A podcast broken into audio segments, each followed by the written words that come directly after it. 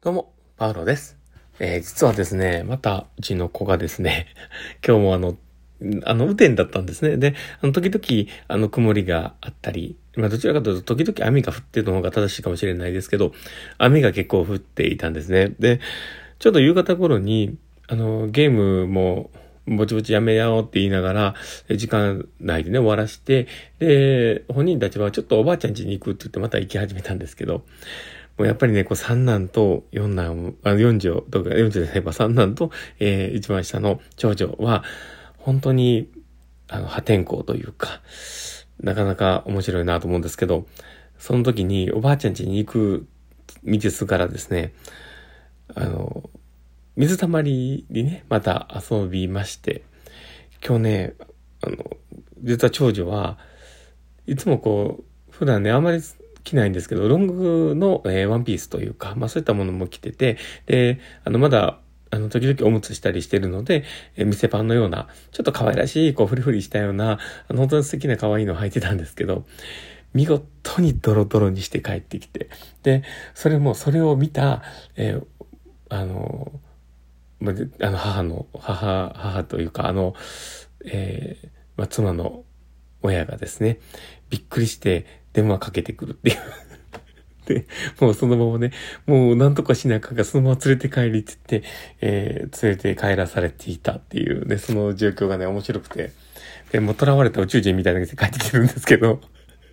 で、その後ね、無理ぐり、もう、あの、お風呂場へ突入してですね、えー最近嫌だったお風呂もですね、無理くり入れられたっていうね、そういう状況になっておりました。もうこのね、雨がね、降った後っていうのは、注意せないといけないですね。もうどうしようもねえなって思ったんですけど。ドロドロでした。もう、まあ、ああいうね、姿を見ると、まあ、妻もね、怒れないようで、自分もね、前までそんな、えー幼少期を過ごしていたというね、ところを聞いておりますので。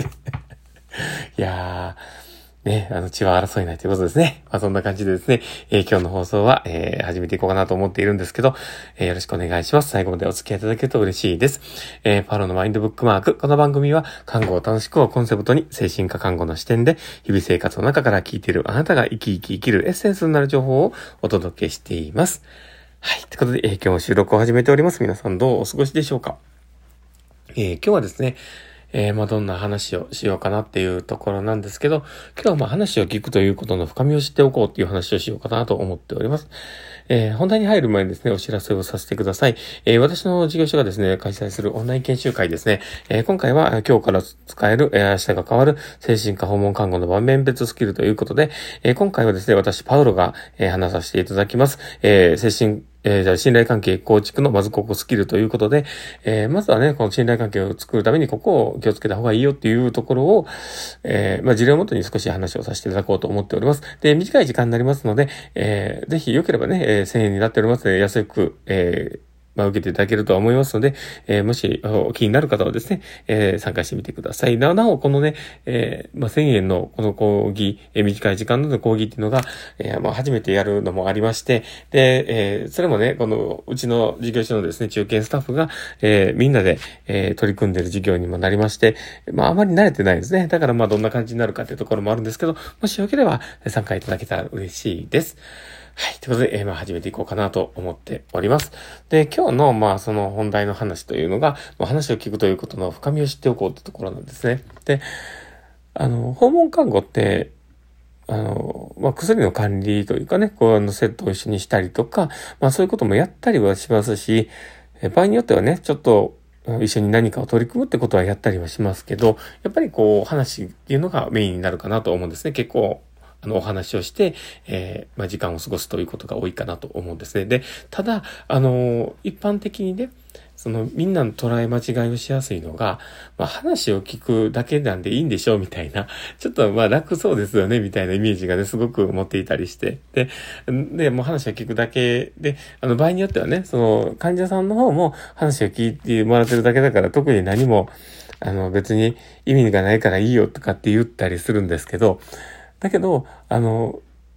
実際そのね、普通に話を聞いてるわけではないんですよね。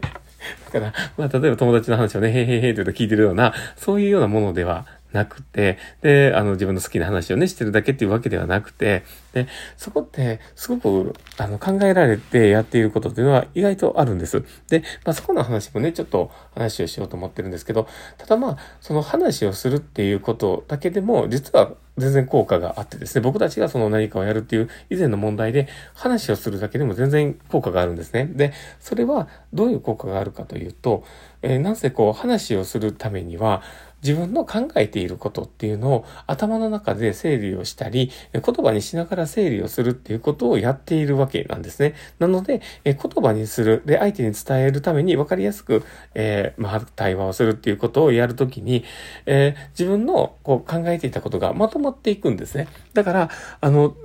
まあ、壁打ちを、あの、捨てるのよりは、まあ、あの、誰かとね、話してる方がそれってやりやすいので、えー、まあ、話をするっていうことだけでも、すごく効果があるんです。です。まあ、それが、まあ、頭の中が、えー、まとまっていくっていうことではあるんですけど、で、その、僕たちがこう、対話っていうことで、大事にしていること、まあ、そこっていうのが、えー、その、話の内容を掘り下げるっていうことなんですね。で、例えば、あの、普通に話を聞いてる中で、あれこれってどういうことなんだろうっていうことを言葉にしやすいように、こちらも選んで、えー、質問をするというか、切り返すっていうことをやっているんですね。で、それはその切り返し方によって、こう、相手が言葉にする、えー、場面というか、部分というか、あの、そういったものが変わってくるんですね。なので、えー、本人がまとめきれていないであろうところを、こちらが話をして、えー、引き出すっていう作業をしているわけです。だから、あの、対話っていうのは、あの、専門的にやっていくと、そういう、えー、まあ、難しいことをやっていたりします。だから、あの、話を聞くっていうことの深みっていうのは、そこにあるわけです。で、相手の話を引き出しながら、相手がよりクリアになるようなお手伝いをしているっていうのは、あると思います。だから、えー、訪問看護でね、こういろんな話をした後に、あ、次、私は、あの、訪問が来るまでの間に、こういうふうに自分を考えてやっていこうかなとか、えこういうふうなとこだけ重点的に、え組み立ててやっていけばいいのかな。いろいろな思いがあって、すごく辛かったけど、でもここだけやっていけば、次、えまで持つのかなとか、こういう気持ちが出た時はこういうことをしたらいいんじゃないのかなとかっていうことを組み立てれるわけなんですね。だからまあそういうような、えー、まあ、話すっていうことの意味っていうところがすごく深くあるよっていうところの、まあ、お話でした。だからこれを分かって看護をしているのと、これを分からずに看護をやっているのでは、あからさまにこう言葉の書き方が変わってくるんですよね。だから、あの、すごく対話って難しいし、えやりがいがあることだと思います。なので、えまあ、少しでもね、ご参考にしてもらえたらいいかなと思ったりするので、えもしよければですね、えーまあ、この話を聞いた方が、えー、自分の生活とか、えー、誰かと話すことに活かしていただけたら嬉しいなと思っております。ということで、えー、今日の放送はこれで終わろうかなと思っております。えー、この放送を聞いて面白かったな、楽しかったなって方がいたら、ぜひ、えー、フォローいただけたら嬉しいです。そして、えー、まあ、ラジオトークでね、聞いておられる方にとってはですね、フェイスマークとかハートマークとかネギとかリアクション残せるようになってると思います。えー、もしよければ、そのリアクション残していただけたら、えー、このパウロさんがめちゃくちゃ喜びますし、明日への活力になりますので、どうぞいっぱい押してください。そして、あの、ツイッターの方もやっております。もしよければ、あの、フォローいただけたら嬉しいです。たまに、えー、猫の画像が上がります。ということで、えー、今日の放送はこれで終わろうかなと思っております。この放送を聞いたあなたがですね、明日も素敵な一日になりますようにというところで、ではまた